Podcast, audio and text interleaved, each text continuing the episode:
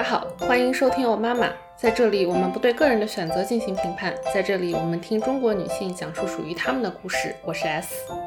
这是一期回访。两年前，我们采访了学长学姐这一对夫妻。当时，我们更多的聊了一些关于怀孕、生育的生理性的问题。对于当时的我来说，还是有一点害羞。如果你已经听过第一次的采访，可以根据 show notes 里的时间轴直接跳转到回访。那两年之后的回访，我的整体感受有了一些变化啊，我会觉得就是有一些莫名的感动。这两年里，他们的生活状态发生了很大的变化，从之前的异地变成了异国，但是他们一家人都在齐心协力，为了更好的生活而努力。对于我来说，是一种近距离的感受到一对成熟的夫妻，或者说一个成熟的家庭是如何在互相尊重的前提下，共同努力成为更好的人。也许可以在这个有点恐婚恐育的时代里，给大家看到一点安慰和希望吧。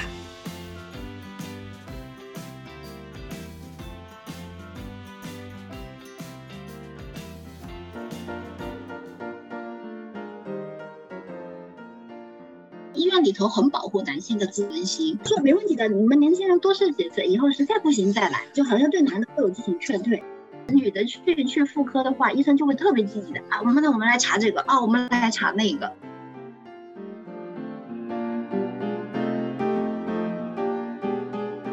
醒过来以后，我就看了一下手机，我那个时候真的欲哭无泪，就是一个好消息，一个坏消息。好消息就是恭喜你，好像中了；坏消息就是你好像白做了，说出来都没人信，但是那时候我眼泪都快流出来了。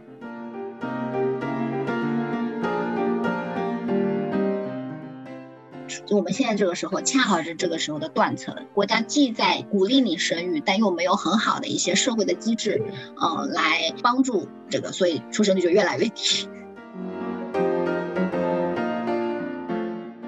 大家好，这里是哦妈妈电台，在这里我们不对个人的选择进行评判，在这里我们听中国女性讲出她们最真实的和生育相关的故事。我是 S。这一集，我们和学长学姐一起来聊了他们的备孕经历。学长去做了一个手术，但是好像白挨了一刀。我们还讨论了他们目前一家三口分居三地，由姥姥照顾小朋友的情况，还共同探讨了这样的做法是否在带引号的剥削上一代女性。大家好，欢迎收听新一期的哦妈妈。这一期我们请到了学长和学姐。我们非常荣幸的请到了我们节目上第一位男性，所以有听到男生声音的话，不要太惊讶啊！大家好，我是学姐，这是我头一次录 podcast。呃，大家好，我是学长，这也是我的第一次，然后好像我很荣幸成为第一个在贵节目出现的男生，我非常荣幸。学长和学姐，你们可以简单介绍一下你们目前的家庭成员组成吗？首先呢，我。呃，我是八六年出生，然后我是贵州贵阳人，家里面有父母，还有对，还有个姐姐。啊，我是独生子女，我是浙江人，然后我们中间有一个小孩，然后有一只猫。可以简单介绍一下小朋友吗？呃，年龄、性别之类的。小朋友是一九年年底生的，所以他现在是十四个月不到一点，是个女小女孩。嗯，那因为之前学姐有提到过，你们在。呃，备孕的过程中，其实也出现了一些波折，这部分应该对更多的现在的年轻人有比较大的借鉴意义，所以也想请你们两位来讲一下当时的故事，然后以及你们嗯当时经历了一些甚至到手术的程度的事情。嗯，我们是一八年结婚，然后结婚之后就开始准备怀小孩，呃，但是调试了快有一年的样子，就没有什么。信息，呃，然后后面就说，哎，那我们就不如去看看医生吧。呃，看医生的话，我自己我就自己先去做了一些检查，比如说去测那个跟卵巢有关的一个东西，就是说好像是卵巢衰老程度的一个指标。然后是另外做了性激素的六项，还有优生优育的五项。因为我自己养猫嘛，所以比较担心弓担心弓形虫这个问题，所以也做了 touch，嗯，然后都没有什么问题。后来我就觉得，嗯。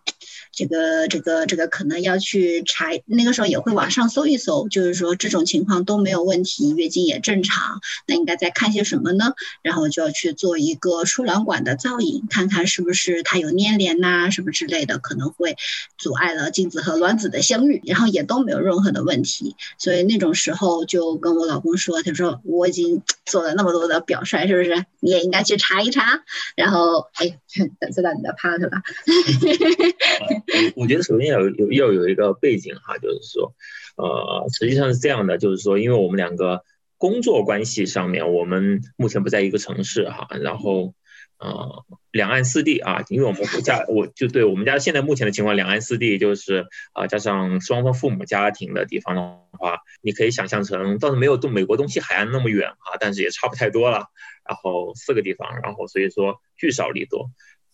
这里其实有个问题哈，就是说实际上呢，后来就是包括刚才实际上半小时以前之前，刚才我呃对，刚才他就问我问我说我应该聊一下一个问题，就是说。就是从来没有想象到一个问题，就是什么呢？就是虽然我我从小哈翻阅着各种这种生理教材，对吧？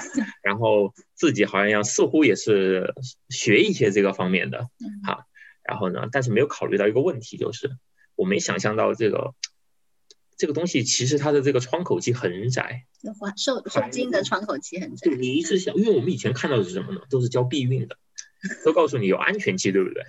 那个安全期呢，实际上啊，它是它是绝对的安全，对不对？哎，就但是也不是你，你当然你不能说绝对安全，但它出发点不是会怀上的时间，而会怀上的时间段，并不等于你一定能怀上时间段。其实真真正正你如果打开一个 A P P 的话，稍微学习一下，你才发现，哎呀，怎么一个月就这么只有这么几天时间？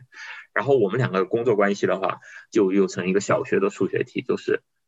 我我只能周末去，对不对？就只能周末可能去，然后我我还可以请一点假，因为我的工作比较松散一点，在学校里面啊，然后可以请点假。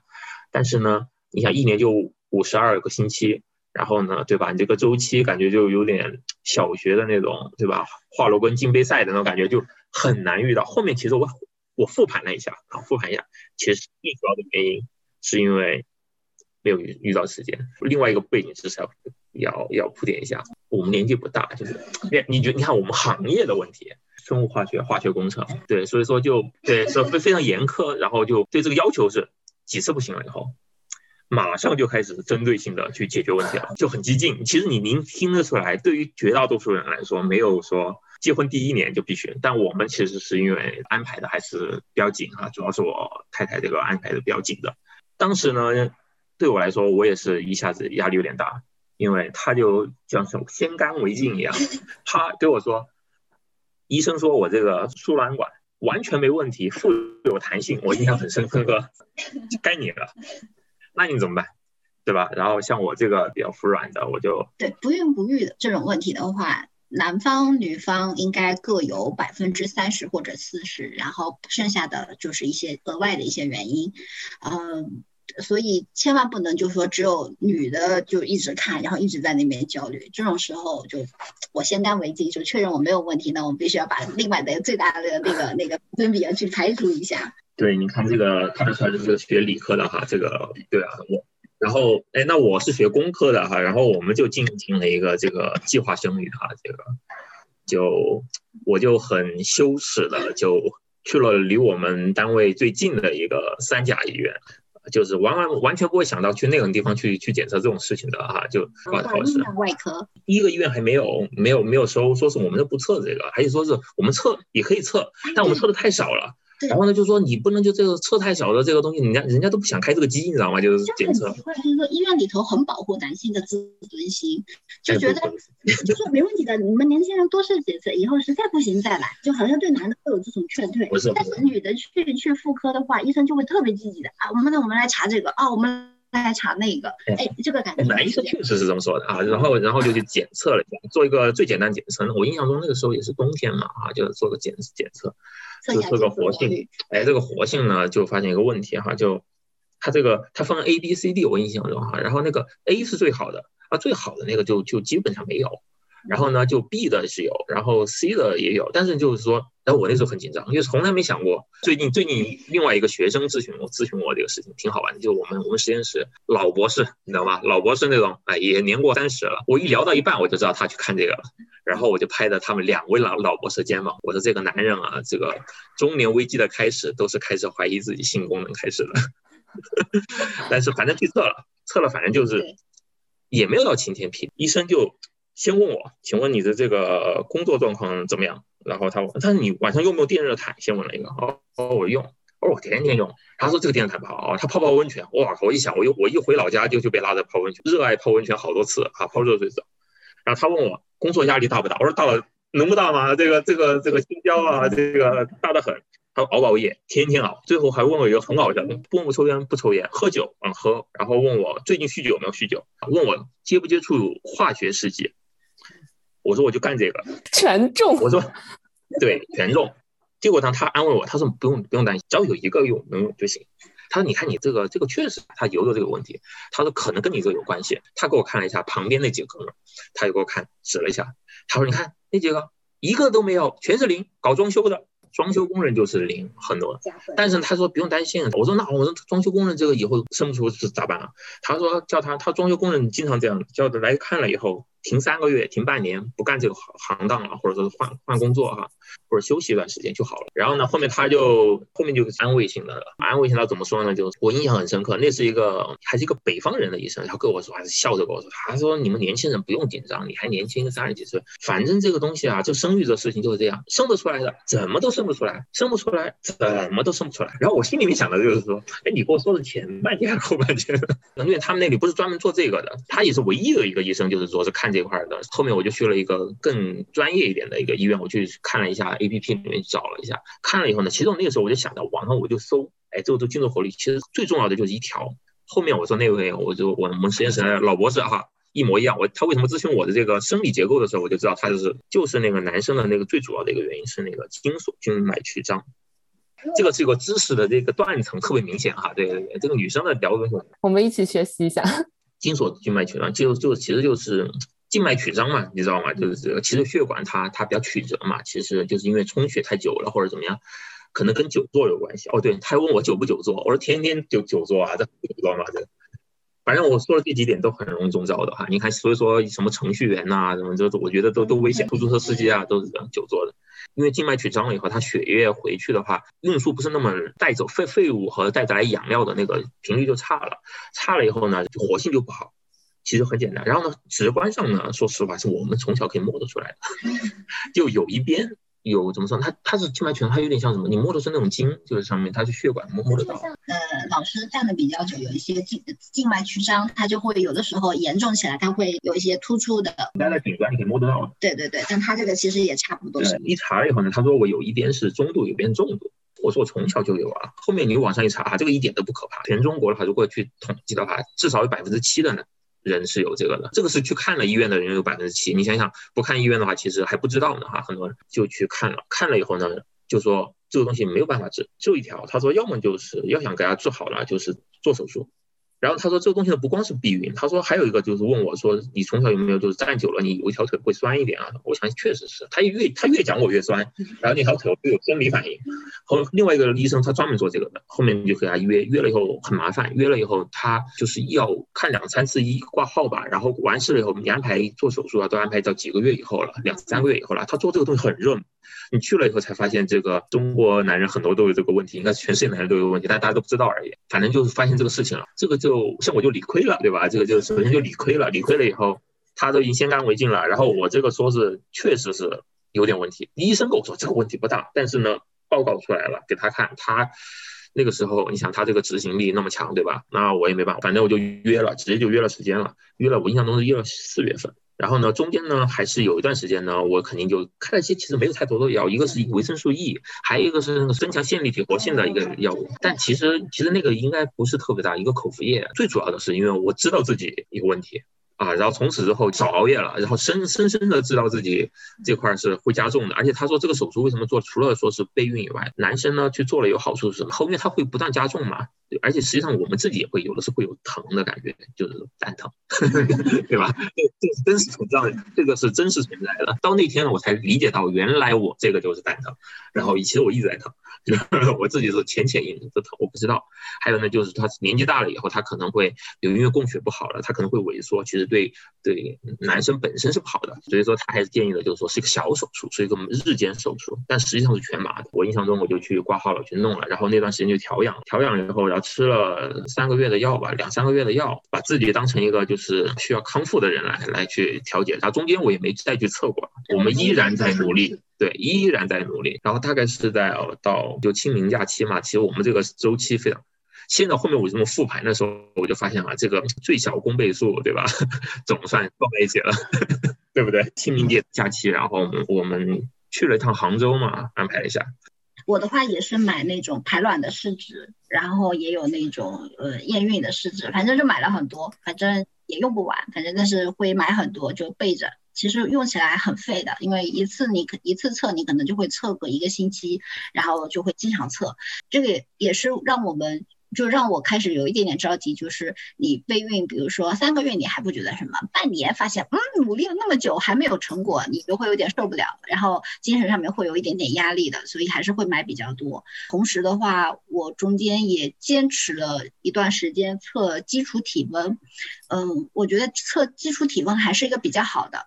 我是在发现我怀孕的时候，就是说我基础体温它可以更早的，嗯。表现出来你有这种怀孕着床的这种症症状，呃，因为它着床的时候是会降个温，然后它成功之后它会有迅速的一个升温，一两天之间就可以看到就是这种这种下去上来的这样的一个一个趋势，在这个时候早孕的试纸还是测不出来的，但是这个的话就是会比较明显，而且嗯，测平常的时候测基础体温的话也是可以知道自己的黄体功能好不好，那么。黄体它黄体先是黄体，后面会会排卵嘛，所以黄体功能好的话，你后面的排卵就会正常哦，所以还是会建议就是说备孕的时候。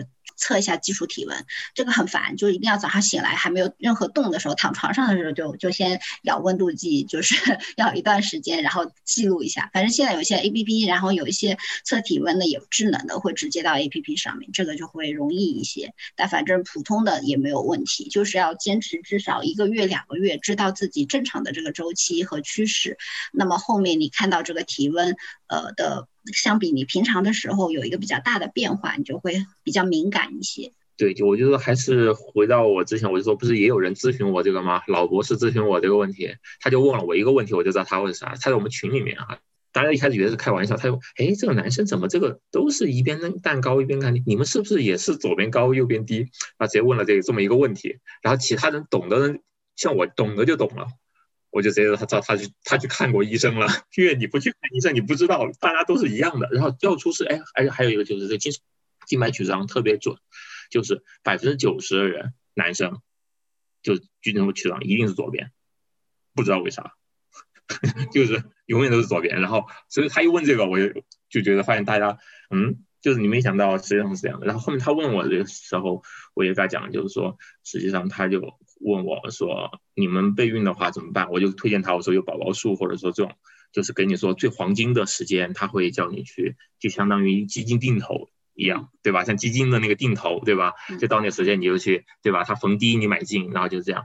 然后他我说：“那说那我们不中怎么办？”我说：“不中那就多来几次，多来几次。”他问我：“那岂不是完全没有快感？”我说：“你还想要快有快感？这个你是想要小孩要要快感？”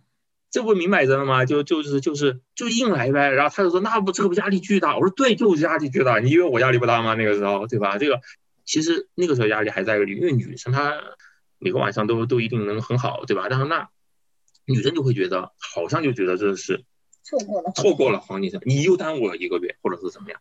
那个你看都影响夫妻感情，而且不是一次啊。呃，然后后面那个后面我又传传递他另外一个信息的，就是说，我说你你真以为就是你按照那个一次就行？他问我，那那个老师，那那这咋整呢？然后我说，我说哥们，这个你这个又是对吧？这个数学角度来看，你这个概率，哪怕你就是别人的百分之五十，这位同学你是百分之百，另外一个同学百分之五十，那你重复三遍，你不就超过他了吗？到后面真的是就已经累觉不爱了，就就是，但是你确实得把握那个，就算机会就那么一次，然后你就得拼命的去试了。对，所以说最后后面算下来就是三月份的那个假期，嗯，应该是中的。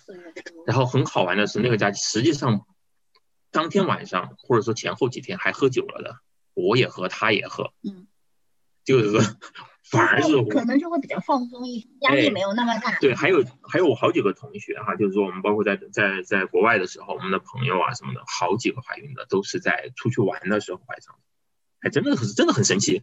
甚至说还有一个，我有一个例子，就是说两个例子啊，一个同一个同学是呃就是啊带带老婆出去玩哈，去海边玩的时候就怀上了，说是一直持家人不行，出去玩就行。另外一个呢是我一个亲戚哈，就是博士。一直结婚十年都没有怀上，但是呢，他后面读读在职博士嘛，就很痛苦啊。在职博士你想想对吧？医生嘛，啊，好不容易答辩了，然后心情很是放松，很放松。然后呢，我我我我哥就说是我的亲戚嘛，我哥的老婆嘛哈，我哥就说本来说准备了十万块钱，说是去泰国做那个做那个人工受精的嘛，还是说那个辅助生殖的。然后呢，结果呢就说，哎，突然就发现就中了，答完辩就中了。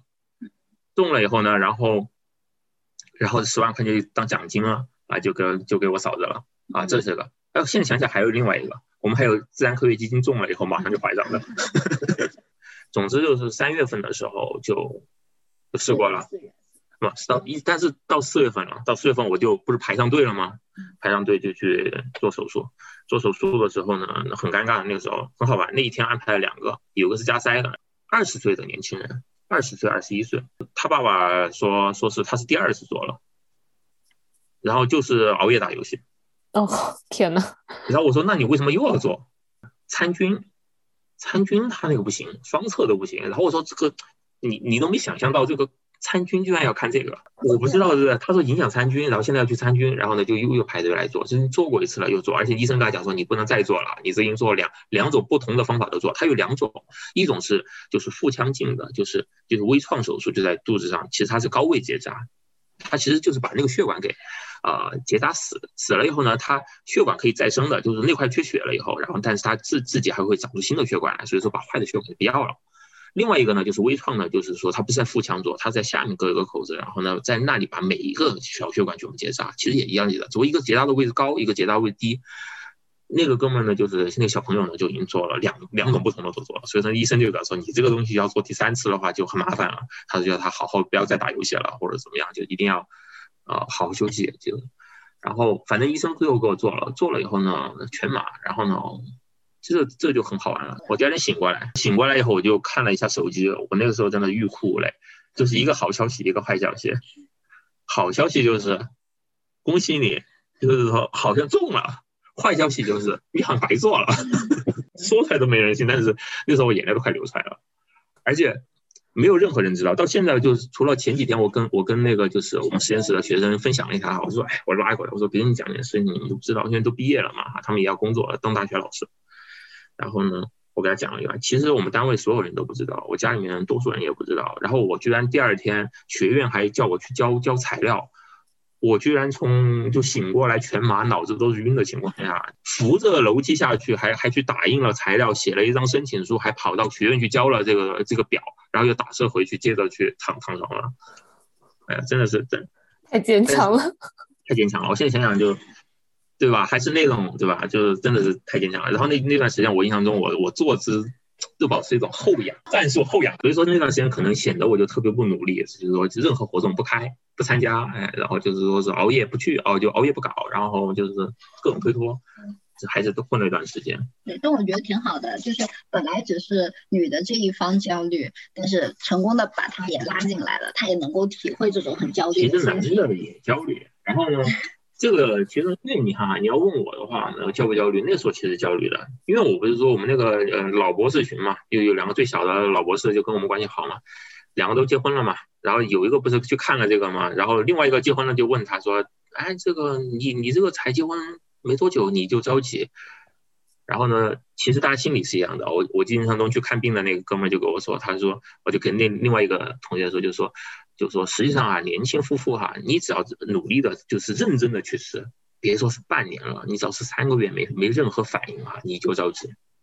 因为都没有想过自己会，对吧？年轻的时候都是想着避孕，感觉就是说是一旦那时候心里想的是，一旦我们只要不万全准备，就一定会做。突然有一天你放手的去干的时候，发现不是那么回事，心理落差就会很大。我也不知道那位博士哥们儿是怎么会去先看自己的问题的，但是可能人家老婆也看过吗也？先干文记了。不知道的，应该哎，但是还有一点就是，呃，后面我了解一下，他去看的是比较好的哈，对，西南地区著名某大医院啊、我去的那个就是非著名某大医院啊，有一点不一样，就是我们聊了一下，就是说他说那个取经室他们是有个房间的，我们是去厕所，房间我问他房间是什么样，他说房间里贴了一张海报，一个女的骑了一个摩托车，就那个，他说就完全就靠意淫了，至少可以告诉大家，就是说实际上哈，这个看这个方面的频率没大家想象那么低。你想想，就是说，我要是不聊开，大家也不知道我们去看过。然后，要是我不知道这些细节啊，我也不知道我另外一个哥们儿去看过，大家都看过，就相当于男生哈，我跟你说，男生割包皮这个问题，你不去问，你以为就你以为就只有你，你一问了以后，你发现这比例奇高，奇高无比，大家都问过，他都问，最后就他问，哎，你是哪一年割的？我哪一年割过？哎，你是寒假割的，暑假哥呢？我是小学六年级，哦，我是初一的寒假，大家最后发现都是这个样子。还没有这样的对话，太可爱了。这个真真实对话，真实就对话，男生如果说开了，就会有这种攀比的心思。攀比的心思。我我觉得特别特别感谢你的分享，嗯、确实是因为像我刚刚提问的时候，我也会觉得有点点害羞，但是其实这个事情也没有什么可害羞的，大家都说开了的话，对于呃人类的进步是有好处的。不光是人类的进步吧，这个为了人类的延续是有好处的。对对对，对就这个意思。非常恭喜你们，然后在四月份的时候，学姐就怀上了，学长就白挨了一刀。嗯，不过不，你说呃，学长说刚刚也有提到说这个对之后的生活也是有好处的嘛，可能就不会嗯再蛋疼了，也挺好。而且嗯我让我知道了，就是说我熬夜不能乱熬，这个不能白熬，这个这个真是可以直观，而且很奇怪，就是从此之后我就很留心自己的这个症状。其实你感觉到症状，它会还是会有一点酸啊什么，会有点肿肿胀，你会感觉得到的。然后我真的就发现了，就是你压力特别大的那段时间，工作特别忙，然后坐太久的人，真的会加重，休息就好了。然后，然后我老婆跟我说，说是因祸得福，你还自己还对自己有个晴雨表，就就别人不知道的晴雨表，啊，对自己还更加在乎一些。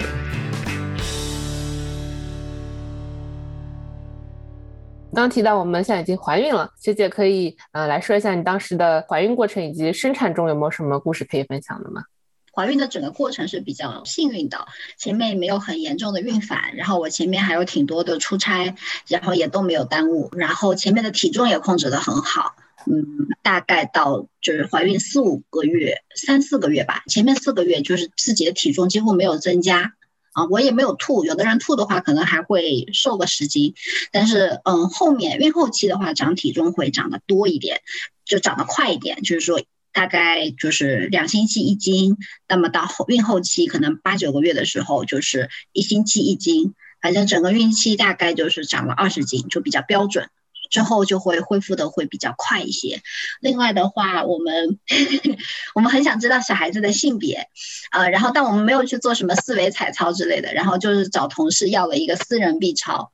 啊，然后就在自己家里头看了一下小孩的性别，所以五个月的时候，五个月的时候可以看性别了，然后就知道是个小姑娘，后面准备啊什么的就都挺顺利的。然后我的产检什么的都是在公立医院做，然后整一个产检呃都非常的顺利，没有什么任何的 complication 吧，所以。嗯、我在大排畸做完之后，就在老家的呃私立妇产医院就预定了。就是生的话，就会在私立医院生，因为 我要确保我能够用上无痛麻醉，所以这个就是比较简单的一个怀孕的过程。怀孕的话，大概呃夏天八月份，也是五六个月的时候，突然就是后面肾脏哦，对对对，那这个有一个有有一个疑似就是肾脏积水的这个是肾你肾脏你不是你应该是应该是那个结石，哦结石的感觉，本身是不会卡住的，是因为应该是因为胎儿可能占用腹腔面积比较大，体积比较大以后，它挤压了，然后突然有一天它就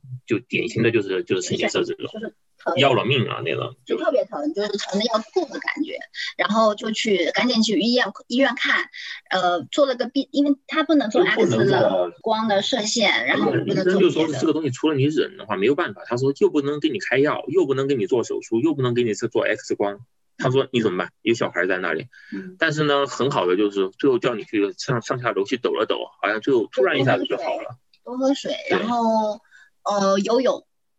在水里头，在水里头，可能由于水的压力的原因，或者人自身的浮力，就是疼痛的感觉就可以绝对的下降。对，就往那个挤压的方向。对对对，就是几乎感觉不到疼，就是疼的时候去水里头泡，几乎不疼。所以，所以我当时建议，就如果有有一点，比如说，其实他不知道嘛，就是比如说你有没有肾结石的这种的话，可能提前做手术。对，提前做手术，或者说先排除一下吧，对吧？这个这个真是要了命了，因为他那个，我印象中他。我太太，我老婆哈，一直是那种比较刚强的人哈，就是说这个忍痛忍痛能力是很强的，然后呢，这个这个性格也很刚强。那个我看他这个是从此从来没看到那么脆弱过啊，就是就几乎跟生小孩羊水破裂差不多。我觉得在我看来啊，而且是你完我完全没有办法，我扛下去没办法，扛到医生那，医生跟你说就没办法。然后我就担心的是出任何问题，对吧？这个真的很麻烦。还有一个呢，就是说我你说这怀孕期间的心态哈，做那些一一套一套的，其实好像女生都特别懂，但像我们男生就完全没有听说过，什么大排畸，我都是都是到每一关的时候我才才才听说过的。然后呢，实际上那个时候呢，就是一开始呢都是希望自己的小孩怎么怎么样，其实到那个时候呢，就希望小孩什么毛病都不要有。我们身边也有一些同同朋友啊。就是同学啊，朋友啊，其实因为小孩生出来也不是很好，然后其实真的我就挺担心的，真的挺担心的，就整个家庭都改变了，然后我们也做不了太多东西帮助人家，然后其实那个时候，关键是我们学这个的，就是说我们还是挺懂这个。我说这东西有的是概率在哪里，我们是靠一检测是检测不出来的。比如说像有的它是非遗传性的，你怎么检测？检测不出来，它就就就那种罕见病怎么办？其实我一直到生出来我都很担心。实际上到现在，我有的时候还在想这个问题，但是就很担心哈，就是，但是生下来一看啊，就是有手有脚，其实心里面就放心大半了。呃，然后呃，怀孕之前提前要做的事情就包括检查牙齿，就特别是有智齿就感觉快要长出来的这种，就提前把它拔掉，避免这个怀孕的时候，因为怀孕的时候你就没有办法做对，因为那个医生也不敢跟你做任何事情，对不对？就是说连检查都不敢给你做任何检查，负不起这个责任的。嗯。然后你自己不又不敢吃药。包括注意一些保暖啊，如果冬天的话保暖啊，我觉得挺重要的。否则的话，如果你吃药，哪怕小孩好或或多或少，其实都会有一些，比如说，哪怕就是其实完全跟这个没有关系的，但你可能心里一直是个结。嗯，像比如说你你可能甚至说你你你觉得可能是因为你工作压力大了或者什么，其实根本没有关系。但是如果你不把这前面的这些预备的东西全部排除掉的话，其实对自己其实是压力很大的，对吧？如果到时候妈妈会觉得是自己的原因导致了小孩子不健康，然后你就会很自责。那这些东西都是没有办法控制的。但基本上怀孕的时候，好像呃整个人的免疫力会好一点，反正就从来没有感冒发烧过。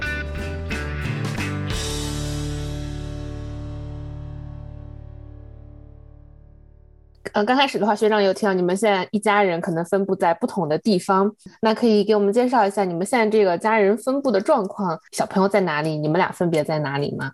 最近的话是这样的，呃，小朋友在我妈妈家，我妈妈家在浙江，然后我自己工作在江苏，呃，我先生工作在成都，成都，然后我婆婆他们家在贵阳。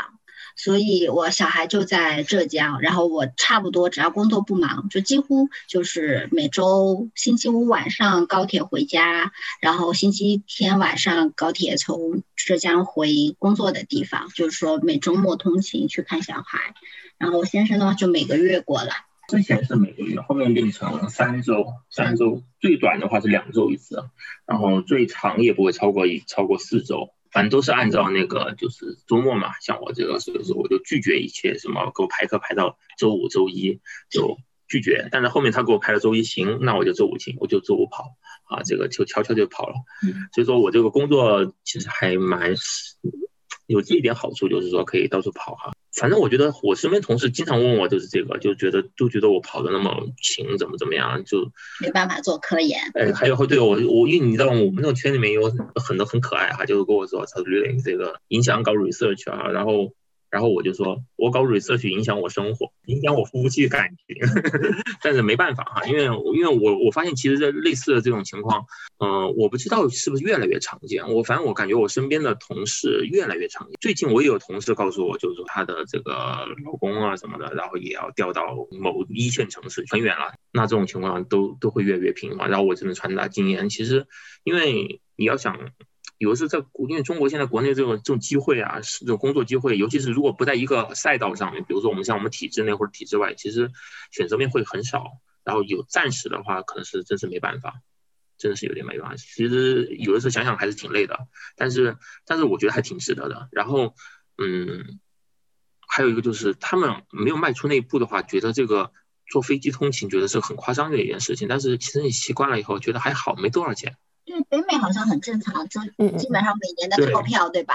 一年比如说十几次，然后你自己选时间。国内的那个现在的那个福袋一样。其实这个说实话，一开始我也觉得这个东西，我我一开始选择的时候就，因为我是选择一个就是比较容易的一个工作的单位嘛，哈，就觉得因为以前有一些联系，就是以前的母校嘛，然后回去我觉得会起步比较容易一些。然后呢，我我太太她她因为我们都是。博士毕业，所以说这个不可能。他们都说你们可以，对吧？两个人先选一选。但是我们后面想想，他们公司发展的也非常好，然后我觉得就没有必要为了我马上过来。实际上我们现在他们公司在我们我们那边也有了一些，就是说布局了，但是是还没有开始而已。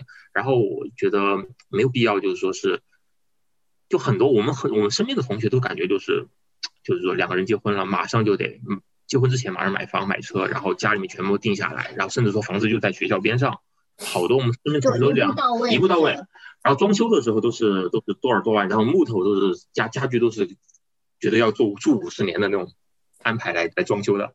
然后我们其实因为跟我们以前的那种生活环境的话，其实我们有一点点抗拒这种感觉，因为我总是觉得我们可能会肯定换地方，就是说两个人可能各种原因哈，就是说是。有机会的话会换的，然后我就觉得这些是很正常。之前我们在北美，其实鼓励我的一个原因是因为，呃，我太太他们实验室里面有一位资深的大师兄，实际上是老师哈，实验室老师。那个时候我就很震惊，因为我们去的，我去读书的时候，我的一个朋友居然发现是他室友。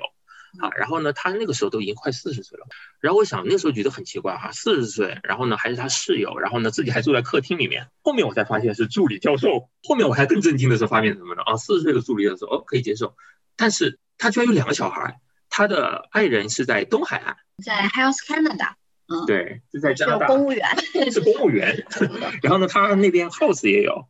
车也有 house，然后小孩两个，然后呢，他在我们那边相当于更远了，有五个小时的飞机的时长的地方，每个月都回去。平时呢，就拉着他们实验室的那些资深博士们打游戏。后面我们看他学术也很有用，其实说实话是对我有个心理暗示的鼓励了我，然后我觉得这东西不是个胆识，跟别人比起来哈，我我坐飞机的时长没有他们长啊，我觉得我坐得起的飞机其实没多少。大家发现。当你的这个工作时间不是那么固定的时候，其实尤其是疫情期间，其实机票很便宜的，对吧？你可以挑便宜的地方去。然后，尤其是我还不在不在一个机场，我是围着周周围那那一片江浙沪那一片所有机场我都做，几乎都做过了。在我们目前可能还会再维持一段时间，是因为我们彼此这个事业可能对我我我在挣扎期吧，他是在上升期，然后。啊，所以说可能还会有一段时间，但是最终可能肯定是要在一个一一起的。那就是你们现在这个呃生活的话，学姐是一个星期见一次小朋友，学长可能三四个星期见小小朋友，你们会觉得会有担心说跟小朋友不会太亲吗？因为有些妈妈他们就觉得说小朋友我一定要二十四小时陪伴他。不用不用不用，我觉得。呃，就是就是因为时间比较短嘛，所以每个周末都是 quality time，所以小朋友就很喜欢我。然后尤其是平时抱的少，所以我在的话他就会比较黏我。而且像我老公，他中间有一段隔的比较时间比较长，然后会忘记的。但是他忘忘会忘记会忘记，但是见到的时候，就是我女儿就感觉就我我妈妈我妈妈看了就觉得她说的是什么生得亲买不亲，就是隔得再远再久。就是小朋友见到自己爸爸妈妈都会很开心。还有一个，我觉得其实是双向的啊，就是说，你是你说小孩跟你亲不亲，其实你也要跟你小孩亲不亲啊，对吧？嗯。你说我我我像我同事有的时候觉得啊，说我这个云养娃这个开心很，我说那还你跑那么远，那我说这个我说我不过去，他说你现在去这么早，那小孩也不会记得你去。我说不一样啊，我去了我记得。我有照片为证，对吧？然后我现在就是说，我现在去浙江频率，后面算了一段时间，工作三年多吧，三年多一个月，然后发现我有半年的时间是在江苏，之前就中间暑假寒假的时候都都去嘛，然后带孩，然后我可能如果算上因为疫情期间我又滞留了浙江滞留了一段时间，因为我们坐月子的时候是疫情，然后刚刚出月子，然后休息了一天，然后逛了一次商场嘛，然后就被封城了。然后实际上我后面想想，我在浙江也待了，至少可能加的零零星星拼起来可能也有半年。我说我太夸张了，我这个工作生活在中国就是分散的太夸张了，就 三年时间可能有一年时间不在 工作单位的那个地方。像我哈，对我来说的话，你想我这个这个云养娃，所以说我我每天跟他们视频，我还是很在乎这个的。如果没有忘记了或者。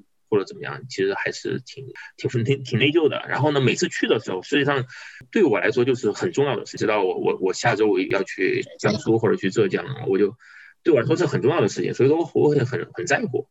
你说你说就在一个城市里面住，或者是就在一个房檐下住，这个你要不熟还是不熟，对不对？嗯，然后我觉得小孩和妈妈就是也不一定要二十四小时黏在一起，妈妈也需要一点自己的时间。然后中间你有必要的这种疏离，其实可以让自己的为自己的心理健康考虑啦，这是有好处的。小孩子如果就是说从从早到晚一直对着一个人的话，他也会比较比较烦躁。像我们家在外婆家的话，我们小区 拆迁户小区，就是互相之间都比较熟悉，就像村子里一样，呃，所以外婆就经常带他下楼，互相都很熟悉。他就不认生，看谁都很开朗，谁都让抱，性性格就会比较比较外向一点。可能有的是有的妈妈单独带，然后楼下也不太认识的话，嗯，可能小孩子会在在外面的话，他会害羞一点。还有一个，如果你要说二十四小时啊，我我说句实话，就是二十四小时的话，比如像你学姐这种事业有压力的，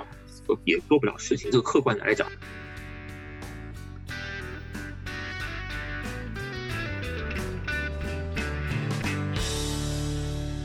那我们因为已经刚好又提到了你们的双方的妈妈，其实都参与到了这个养小朋友的过程中。现在的话，也是学姐的妈妈在主力带小朋友。这样的话，我们就会到一个。稍微 sensitive 的话题，然后原谅我没有找到一个更好的词。这样的话，你们会不会考虑说，呃，会有带引号的剥削上一代女性的？因为很多人可能会这样子评价。然后对这个话题的话，你们有什么感想呢？对我是在剥削他们。但是他们也很开心，我也很开心。就如果是建立在你情我愿的基础上，我觉得就还好。就是说，他们首先都表现出来，就特别是我婆婆，就是说啊，你有任何情况，就是我都可以来带娃。就大家都还是比较积极的，愿意去带他他他可能担心的就是我妈。过度热情，他还不起啊，就是承受不了。对，所以这个这个方面的矛盾，就我知道，呃，有的家里头可能会，不管是妈妈还是婆婆，就是有的会说，哎呀，我出钱就好了，但是带小孩太累了，我就不来带了，是吧？你自己解决，也会有。你大姨应该也没，多数都还是喜欢带小孩，都多数还是看年龄，这确实是一个问题哈。这个我觉得。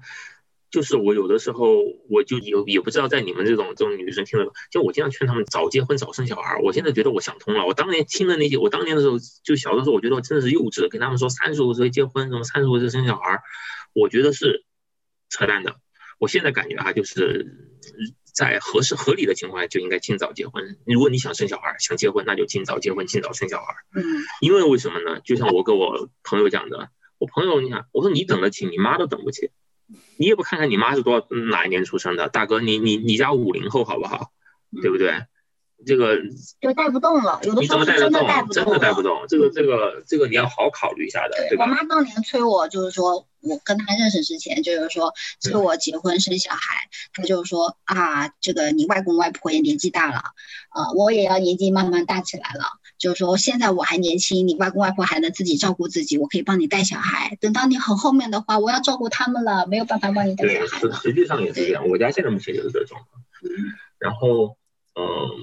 所以说，就是我我也觉得大家应该好好考虑一下，就是说是你你你如果不想要剥削啊，那你那你应该不说就不是说剥削，其实他们也是乐在其中，包括说说抢了带的，嗯，但是但是你总要考虑一下吧，对吧？就是说是什么时候做什么事情，这个是个自然规律，这个这个这个社会化在变化，但是你这个生理上适应不过来呀，对吧？我这个我要我能活一百二十岁，我我也可以推迟啊。就是说双方觉得自己喜欢小孩子，迟早是要生小孩的，那就晚生不如早生。对，呃，不，就是有有很多人会担心经济的问题，其实养娃丰俭由人的，便宜，像我们。尽管我们买得起，但是我们还是穿很多旧衣服，对对对。但是我们完全没有心理负担，没有没有负担。对对对，就是说你其实养娃也可以就很经济的养娃啊，不用报很多很贵的班。然后如果就是说家里老人可以帮忙，你就可以省下很贵很贵的月嫂钱啊，什么育儿嫂的钱，这些就是从其实就是说父母来帮忙带，不仅仅是。这个又跟经济有关系，就是说你的确是剥削，但是对于一个家庭来说，这可能是一个经济最大化的一个选择。而且从家庭来来说的话，这可能也是一个最能够融洽的一种办法。嗯，因为你想想这个，你说是剥削也好，那那实际上这个感情，对吧？我们比如说我们跟更上一代的感情，我们不是无缘无故的，对吧？不是说是你你每年去磕个头，你其实你想想，如果是那种远房亲戚，你不不太见面的，是没感情的，真的是没有什么感情。那你感情是什么？就是一点一滴的，他他会跟你说啊，我当年跟你一把屎一把尿拉大拉扯大的。那你对他是听他天天抱怨这些东西讲大，那那是有些事情发生了。其实我觉得是对小孩子，所以说我就对小孩子，我还是就希望他多跟父母。其实说实话，我们回国的时候，其实我想想，我觉得这是很重要的一个，就是考虑考虑的还是要全面，你不能不能是说单向的，说是什么剥削。首先话，第一点。这哪能叫剥削女性呢？那外公也也也也也带也也在带啊，我爸也在抱着啊，然后外公还就带着中午睡午觉也是外公带着睡的，对吧？这个拉屎拉尿这个那都在帮，所以它不是剥削女性，那你剥削上一代 OK，我不是说女性当然是承担的最主要的，因为这没办法，这个因为他们有母性了这个嘛，我们是在学习嘛，其实无论怎么学是赶不上女生的，真的是赶不上，没有那根筋，没有这个功能，没有这天性，但是呢，都是在努力的。对吧？那那你说两口子在互相之间，我们在共同一个屋檐下生活，这个能够叫彼此剥削吗？这个也不能叫。互相对互相承担。还有一个呢，就是说，如果说是剥削，那肯定认为这是一个不好的事情。当然肯定累，但是这个东西我认为它不是一个被动的不好东西。如果是不好的东西才才能去剥削，对不对？无论你打不答应，你首先你认为这是个负面，你都不想带，你才是觉得是叫你妈带才是才是剥削。嗯。我们这个觉得是什么呢？首先累是真的累，带小孩是真的累，真的累，这是对的。但是我不认为它是一个，就是说是一个负面的东西。负面东西那我们就可以不生，它一定是一个你很享受的，对不对？就像谈恋爱一样，对吧？有心情很差的时候，有很好的时候，所以我认为它不不能叫剥削，你可以叫什么呢？你就像是婚姻也好，它是一个私有财产的这种一个最优解吧。这个我们这个家庭生活的这种中国的这种，尤其中国特色的这种祖孙三代的这种关系，哪怕是时空不在一个同时空，但是感情上是祖孙三代，其实有它的一个非常优秀的一点。我觉得这点是我特别喜欢国内的这一点比国外好一点的。我觉得在这里。真的是有它的好处。那你要说剥削，我就退一万步了。我们家生的是女儿，那不迟早还要剥削她嘛？她就还回去了嘛？对不对？我们剥削上一代，我们还给下一代，对不对？那这个能还得起就行，对吧？这个。我觉得最重要的是是能不能承受得了，就是说，就是说父母他能不能做了，他做得了的话，他愿不愿意做，他做得了，这是最重要的。如果他不愿意做，或者说是他做不了，那不能强迫，因为他如果认为这个负面的，或者说你自己也认为这是负面的，那就不要干了。嗯，你自己认为负面的，那你还生这小孩干啥？不生了，对不对？所以第二个不生。哎，第二个对，第二个就是现在不能问哈，我就说他，你要问他的话，他肯定说不生啊。但我你要问我的话，我就说。不能问，你知道吗？就是说，就是说，你说第二个问题，就是说是不是有二胎的这个哈，不适合问。然后只要是过来人都这样说的，就是都会拦住说，三岁以前坚决不能问这种事情，怎么可能问？就相当于刚刚做完手术了，问你要不要再接着再做一个。不做了，不做了。OK，对，那你们把下一个要不要生小朋友的问题也回答了。呃，我用剥削这个词的话，一方面是因为我暂时没有想到一个更好的词，另一方面也是因为看到网上的一些讨论。但这个的话不是说你们这个做的好不好，但只说在中国这个环境下面，比如说像美国的托儿所的话，他们是一百多天就可以直接送托儿所了。但中国的话，可能有一个年龄的限制。那最开始的这一两年里面。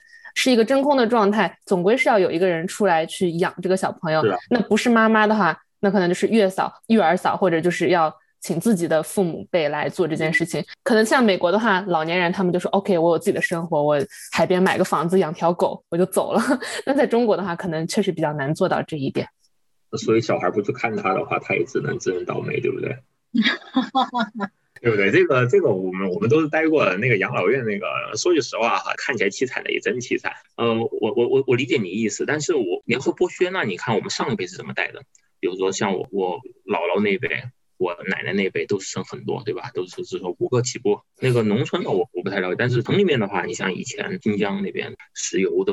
部门的都是有他托儿所，就很完善的。就可能之前我们是没有的，国有制比较计划经济时代吧。那个时候当然小孩也多，也鼓励英雄妈妈，所以像城里头的话，托儿所那个时候托儿所是非常多的，就很社会主义。然后是等到我记得好像是等八九十年代，就是说独生子女政策推行过之后，小孩子锐减，国企又开始改制，对吧？呃，它主要是社去社会化嘛，就是老年的那代人口红利，对吧？到我们这代的时候，我们老的时候。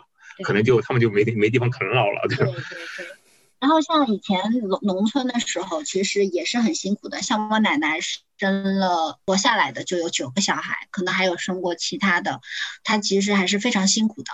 嗯，都是自己带。但生到我爸的时候，我爸爸的大姐都已经生小孩了。我爸还说过他吃过大他大姐的奶，但是听起来有点奇怪哈。那个时候也就是说，如果家族大互相之间会有一些帮助，但是农村妇女女绝对绝对是很辛苦的。就像现在可能会有比较多谈论到的，像子宫脱垂啊这些问题，其实都是月子没有做好的一些。对，所以我所以我觉得像像像你你说的这个问题，它却真的是可能是我们这个年代在我们这个社会才会发生的问题，包。包括你说有没有，就是父母帮着带，然后没有父母帮着带怎么办？或者说父母愿不愿意带？嗯，我觉得这是一个很局限的一个问题。如果你放在时代的话，不同的国家或者说是不同我们同一个国家不同的年代的话，处理方法，你像就像你刚才说的，说是就是说能够吃过大姐的奶，这种这种情况匪夷所思，对不对？这个这个这个这个，对吧？无法用现在的话话语来理解。对，但是就像。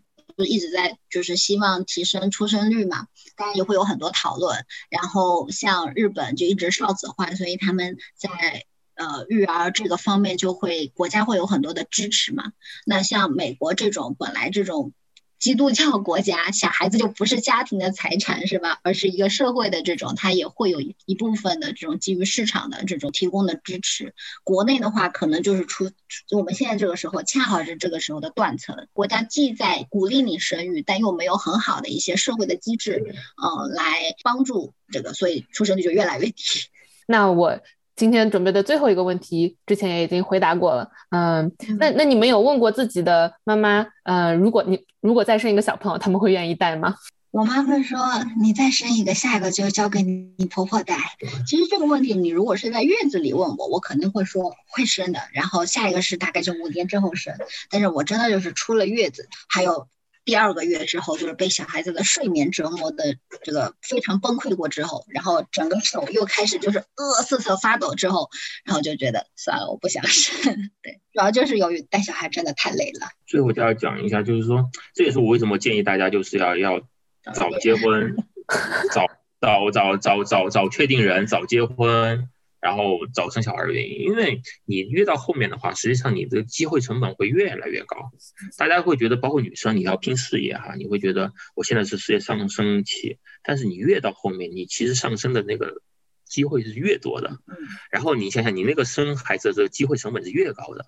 如果你早一点把这些事情搞定的话，实际上可能会不一样。我我觉得可能会不一样。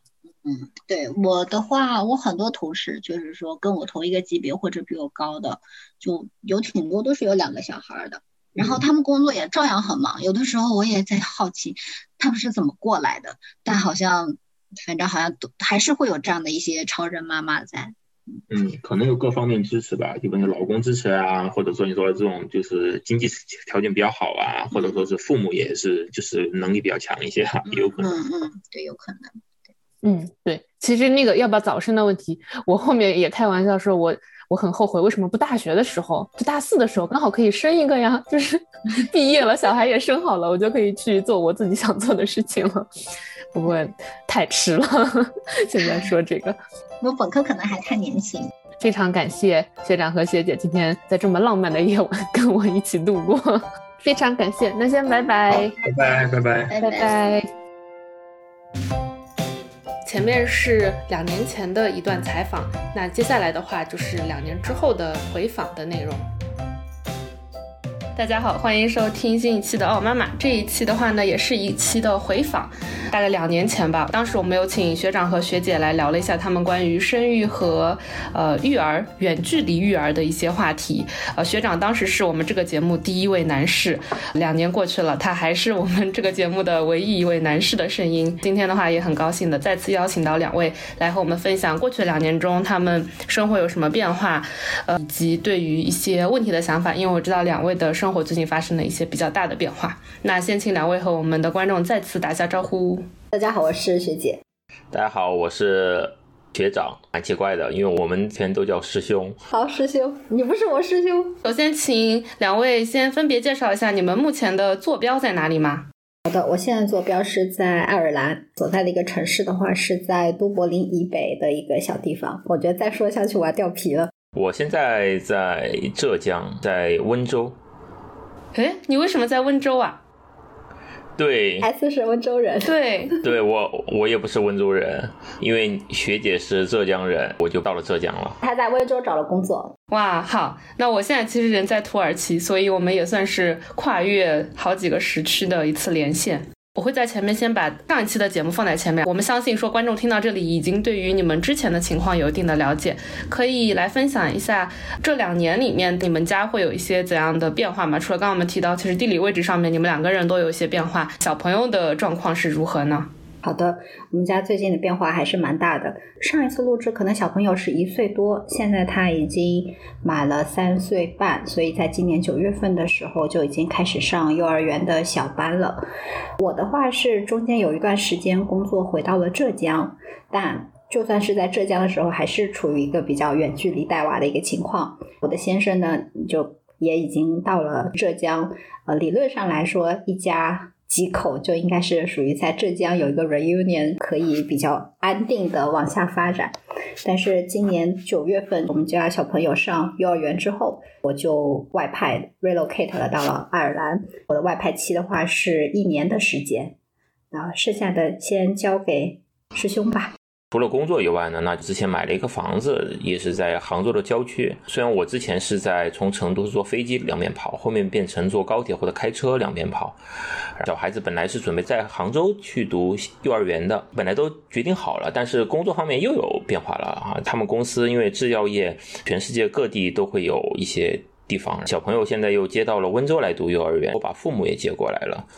所以现在育儿的主力是谁呢？因为上一次我们提到的话，育儿的主力应该是学姐的妈妈。现在的育儿主力是师兄的妈妈，还是妈妈们？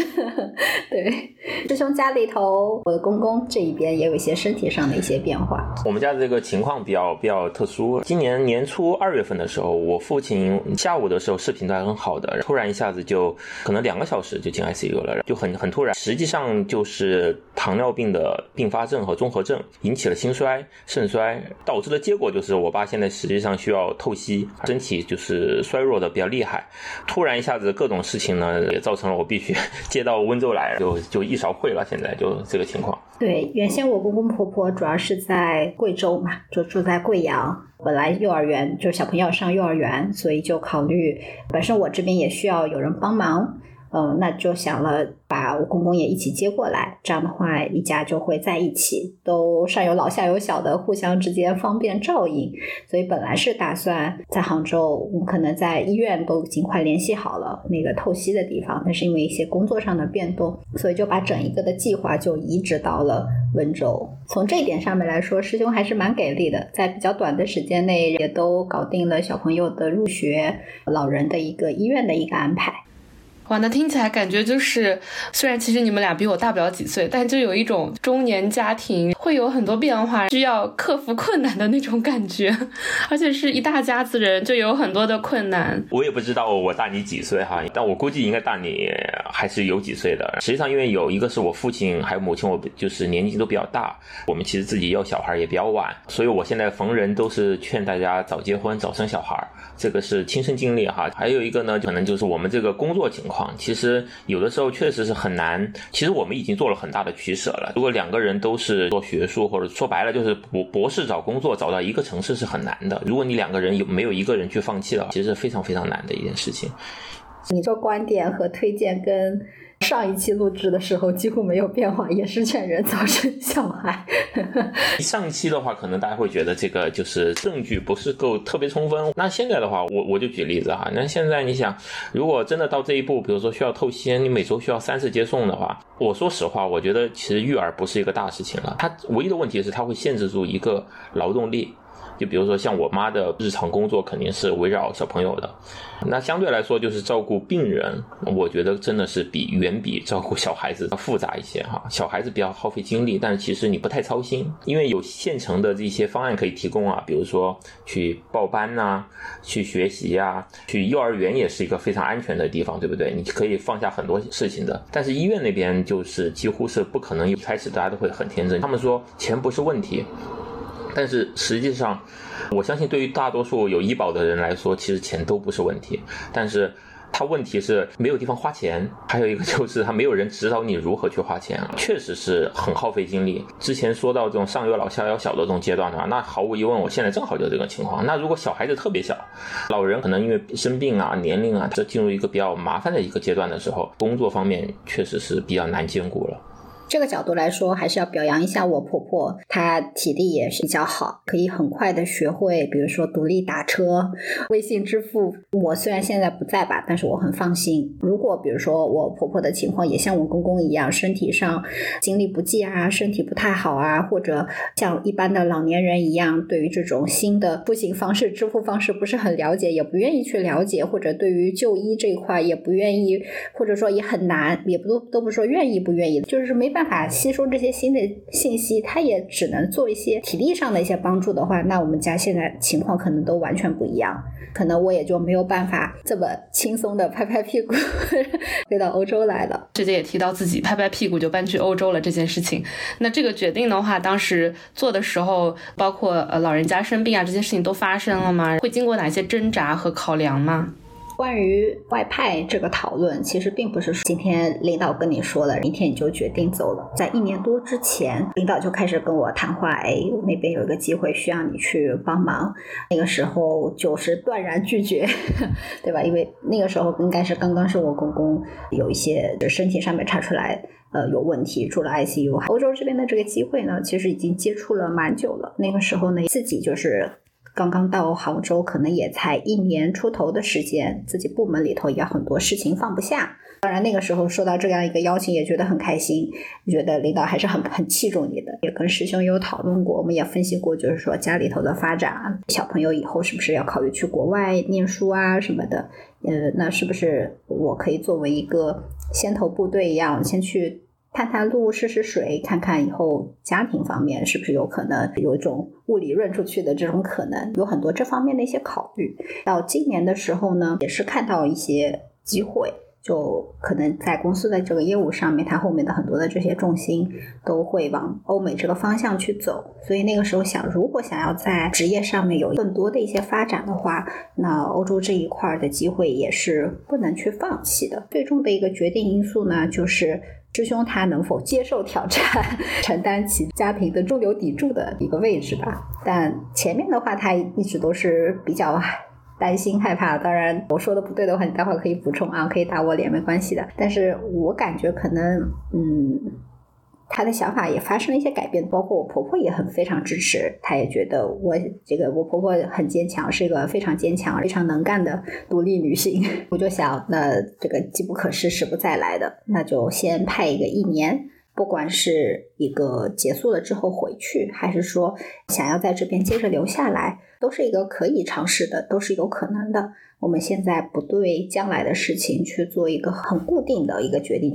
我补充一下吧。首先哈，第一个呢，就是肯定是一个就是综合的考虑。如果中年人在考虑的话，其实我们的这种能够提供的物质资源其实是非常重要的了。印象中，我们讨论这个事情的时候，其实最重要的一个点，其实不是说是出不出去，而是说什么时候出去。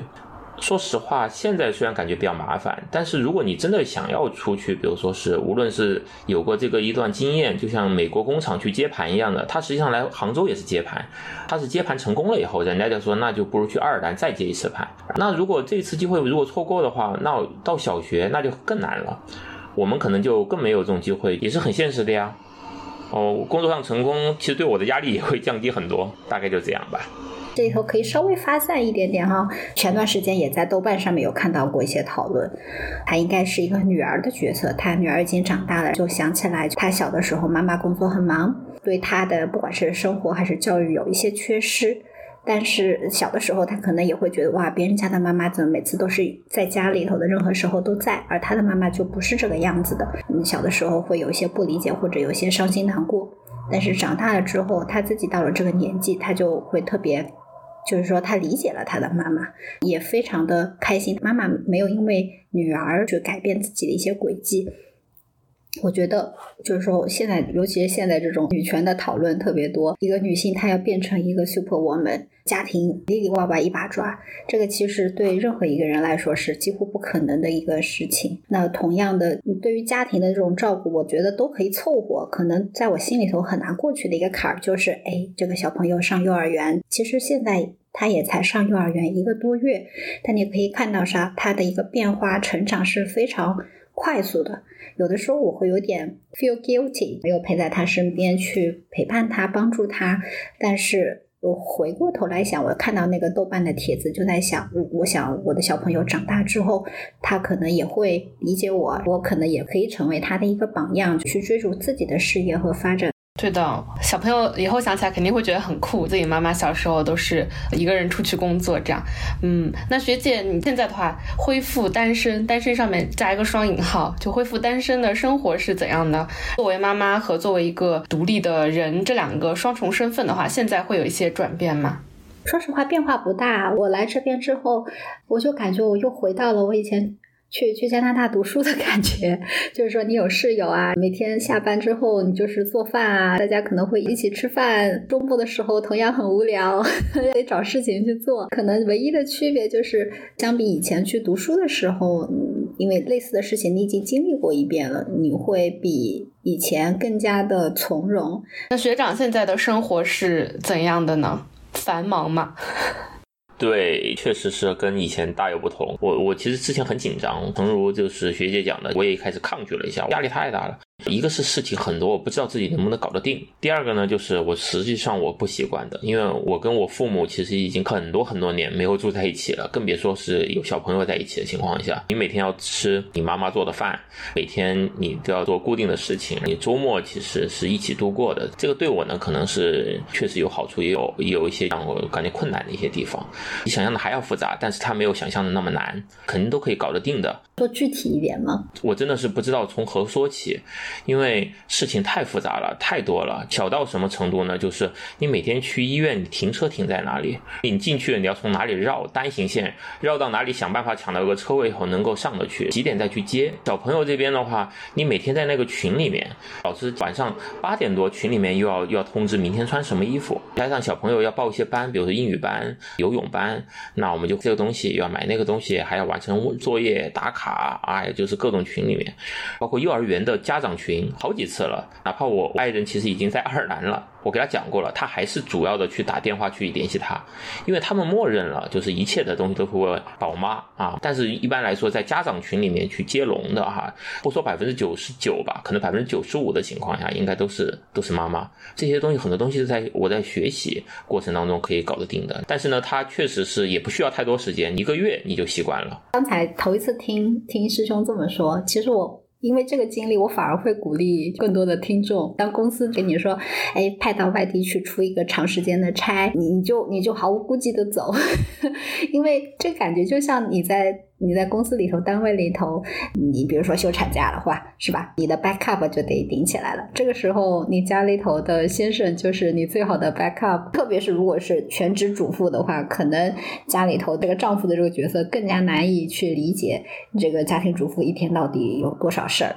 但是有这么一个机会，让这个丈夫的角色可以深度的。参与到育儿，还有协调家里头各种杂事的这个机会，还蛮好的。听你们俩这一次聊，会更加有一种就真的一个家庭是一支队伍的感觉，就大家真的是队友，需要一起去做很多的事情，才能把生活过得越来越好。虽然是在远距离，可能才一个多月，你们会觉得远距离对于你们夫妻以及家庭之间的情感连结会有什么样的影响吗？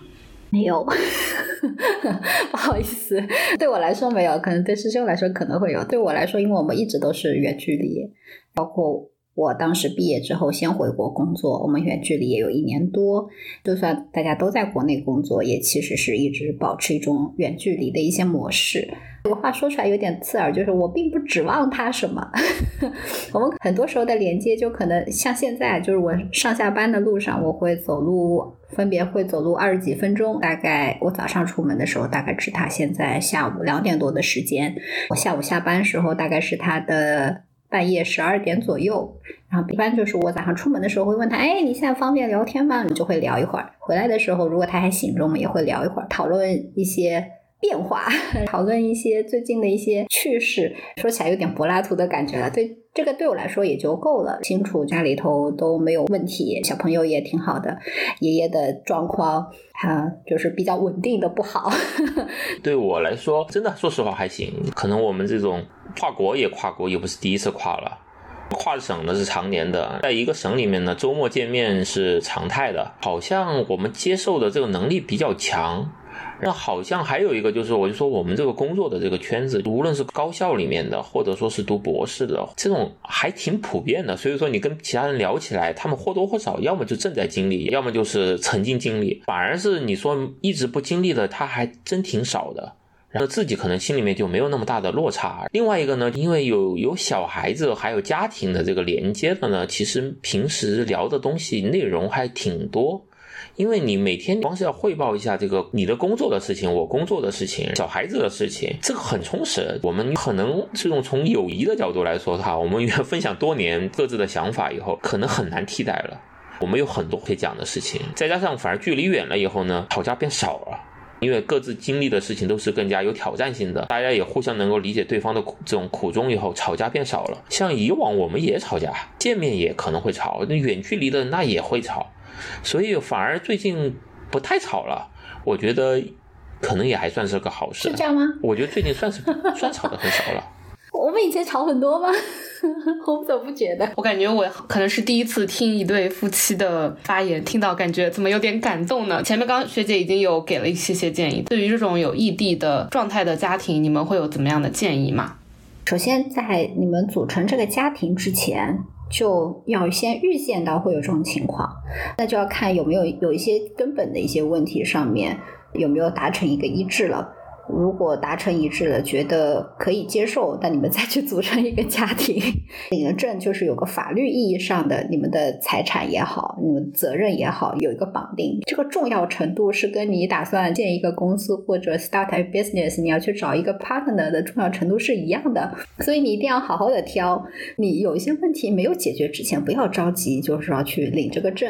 我觉得刚才师兄提到的有一点比较好，就是说我们保持了一种长久的友谊。我觉得你一定要去。确认你们两个之间一定是好朋友，而不是说，哎呀，他不是我的好朋友，他只是我老公。这个话听上去就很吓人，你知道吗？他都不是你的朋友，你怎么愿意相信他？当你去做一些决定的时候，往前冲的时候，你后面那个队友没有背刺你，后院起火，对不对？你肯定不能这样子嘛。所以你肯定是好的朋友，你们之间有建立好了非常好的一些信任，你们很容易去沟通你们自己的一些共同目标。在有一个目标的一个前提下面，你们可能会做的一些行动上面会导致你们短暂的分离，或者一个比较长的短暂的分离。但这些都是可以被克服的。比如说我出来很轻松，心理上很。不会去担心，哎，师兄会不会出轨啊？对不对？如果你想着你一个人出来，你就开始担心这个事情，了你还是别这样了。你一开始你在选择这个人的时候，就要去做好这样的一些背景的筛查和对这个人的个人品质的一些考察。那可能这些很。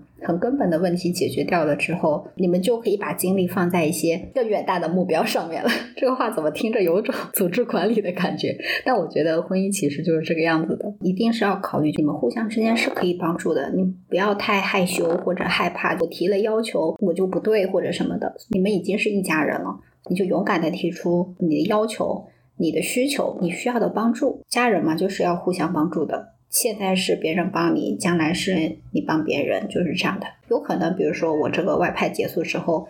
我自己心态上面也有一些变化了，那我有可能会选择，哎，我需要休一个长假，对我可能会让我的婆婆休息一下，去接过这种家里头的这种杂事，那我也不会觉得很委屈，这些都是一些主动的选择。你也知道家里头需要这么一个角色来做这些事情，你也不觉得它是一个什么牺牲啊什么之类的，而且你也知道自己任何时候都可以重新开始，我觉得这样子就蛮好的。那我补充一下。我认为，第一个，如果是有远大志向的人，你就要确定你做的东西是有有价值的，你是值得的。我觉得值得不是在它的意义，而是你确实能够有一些能够获得的东西。啊，最直接的就是，如果说是像学姐的她去。去出去这种地方对他的工作没有任何帮助，甚至说他工资还会下降的话，那我觉得是完全没有必要的。但是显然他的这个可能对他的以后的工作，我觉得会路越走越宽，这个是我也是希望能看到的。另外一个呢，我认为在这个过程当中也能够收获一些很多东西。住在一起是常态，不在一起那是很偶然的一些现象。但是住在一起，它很多问题它是。依然也不能解决。我举个例子，因为像学姐，我很理解她，她工作非常顺利的时候，升官发财哈，这种情况下哈，心情很好，家和万事兴，大家都好。比如说我之前工作的地方有一些不太顺利的时候，整个人都是压抑的。那如果我的工作突然一下子就莫名其妙的开始顺利的时候，我愿意跟她分享的时候，她也会很快乐。其实我觉得我们工作不光是为了挣钱，也是有的时候我们这种体验也是不一样的。另外一个呢，就是你。说这个距离哈，互联网或者说现在旅行也不像以前疫情那么难了。其实这个成本是远比以前你在同一个市的不同的县可能都要容易很多的。我觉得其实也有一些额外的收获。我们在不同地方工作了一段时间，我就感觉我们的这种生命的这种长度没有变化的。的前提下，我觉得生命的广度其实是变大了的。包括现在他在爱尔兰，我现在在浙江，那我们每天聊的事情，似乎有一部分生活是在爱尔兰的感觉。虽然我从来没有去过哈，比如说我在成都的时候，我就感觉我随时都是既在成都也在无锡生活。最后呢，我想说一下，我觉得很重要的一个东西，他以前讲过，他见过。很优秀的家庭的小孩，我们那种自信心是真的是不一样的，是不能够靠我们去报班能够学得出来的。希望学姐最后再讲一讲那个故事，就电梯里面的那个故事。我觉得我也希望有一天小朋友也能有这样的一个机会，他非常自豪哈，他的父亲也是做了一点微小的工作啊，母亲呢也没有放弃自己的擅长的东西。最后我说一下，就其实小孩子他还挺能适应的，小孩子并没有什么问题，他偶尔想一想妈妈，但是其实妈妈真的跟他视频了，他其实也。太无所谓。那学姐，你能补充一下你说的那个吗？我觉得那个其实是还是说实话是能够说服我的一个，包括我能够说服家庭的一个原因。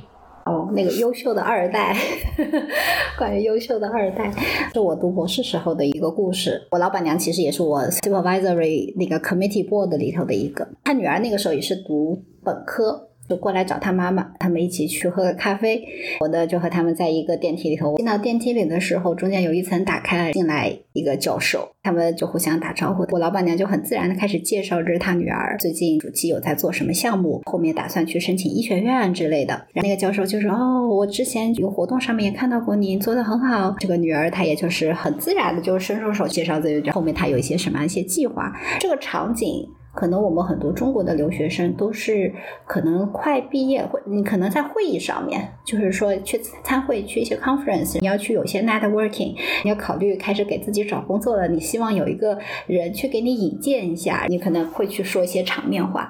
但是就是那次一个很很普通的下午茶的一个时间，那在电梯里头，我的老板娘就为她的女儿就是引荐了这么一下。那个时候的感觉就是说，母亲她保持一个工作，她其实是有她的一个社会。角色一直都在这样的一些社会资源，母亲也可以在这样的方面去帮助到小孩儿，不仅仅就是说只是一些经济上面的，他的确是可以在这种眼界就可以带来一些特别大的一些帮助吧。反正就是听下来就感觉两家人都是有在一起努力的感觉，这样可能就是生活的意义吧，就组成家庭的一个意义吧。对，就是组队的，就组组队。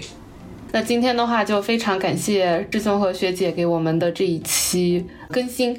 嗯，过去两年间，你们的生活真的发生了很多的变化。反正就像刚刚讲，就感觉是有听到一个很成熟的家庭，一家人朝一个方向努力的感觉，还挺感动的。这次的话是两年之后，也许再两年之后，我们可以再录一期，到时候也许你们的家庭又会有新的变化了。那今天就非常感谢师兄和学姐，我们先说拜拜，期待两年之后可能可以再录一次。好，谢谢，好的，拜拜，哎下次再拜拜